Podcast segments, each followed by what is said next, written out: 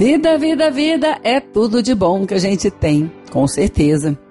E a vida vem de Deus, Deus dá a vida, e Ele não quer que a gente viva uma vida sem graça. Sim, sim, com certeza Ele não quer. Ele disse: Olha, eu vim para que vocês tenham vida abundante. Sim, vida abundante.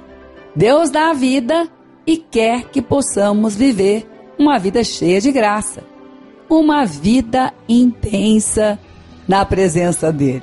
Bom, quantas vezes você pode ter tentado fazer isso, mas tantas coisas aconteceram, e aí você se lembrou, bom, Deus disse, eu tenho que guardar o coração. Bom, tentei guardar meu coração. Eu não quero sofrer, eu vou ficar guardando meu coração, eu não vou me envolver tanto nas coisas que eu estou fazendo, eu não vou mais ficar tão envolvido nisso. E de repente viu que não adiantou nada, porque se não envolveu intencionalmente, com o cuidado de envolver-se intencionalmente, envolveu de outra forma sem querer, porque teve notícias que não gostou. Bom, então, vida, vida, vida, o que é que a gente pode fazer? Na realidade, Deus ensina a guardar o coração, mas Guardar o coração não é viver uma vida sem graça, é viver de todo o coração para Deus. Sim, é colocar sim, é colocar alegria, é colocar intensidade. E quem é que não vive alegria e quem não é que vive tristeza? Então, é ter uma vida cheia de graça, mas fazer tudo de todo o coração para Deus. Sim esse relacionamento. Bom, mas eu já disse que eu não vou mais envolver com nada da minha família. Eu vou guardar o meu coração. E onde está escrito que isso é guardar o coração? Guardar o coração é não deixar o coração sem as alegrias da vida. É não deixar o coração sem saber como lidar com as tristezas da vida. É não deixar o coração viver uma vida sem graça. Isso é guardar o coração. E o Senhor Deus nos ensina isso.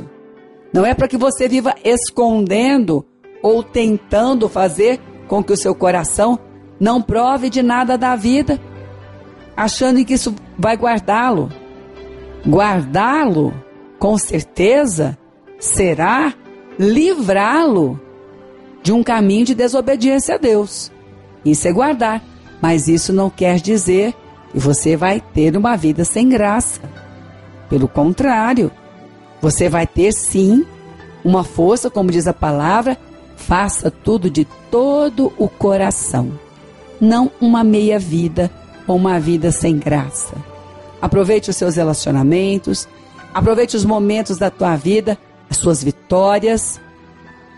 Guie o seu coração na hora das dificuldades para achar sim uma solução mas para também lembrar que o choro é momentâneo, mas a luta continua e o favor de Deus está com você para que você saia disso. Ele não planejou uma vida sem graça para você. O próprio Deus dizendo: Eu vim para que tenham vida em abundância. O que é abundância para Deus? Certamente muito além do que aquilo que imaginamos ou pensamos ou poderíamos ter com as nossas próprias mãos. Então, vida, vida, vida, viva a vida e o coração de todo para Deus. Seja intenso, intenso na busca de Deus, intenso para relacionar a maneira de Deus, intenso para fazer as coisas que você precisa fazer diante de Deus, intenso para receber de Deus, porque Deus tem vida abundante para você. Então, nada de vida sem graça.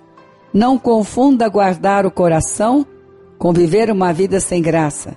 Até porque ninguém consegue ficar de maneira alguma aí, ninguém conseguirá ficar longe de sentimentos em relação à própria vida. Ou não seria a própria vida. Então, Viva intensamente todas as coisas boas que Deus tem te mostrado e prossiga no caminho porque a vida é abundante. Ele não tem para você uma vida sem graça.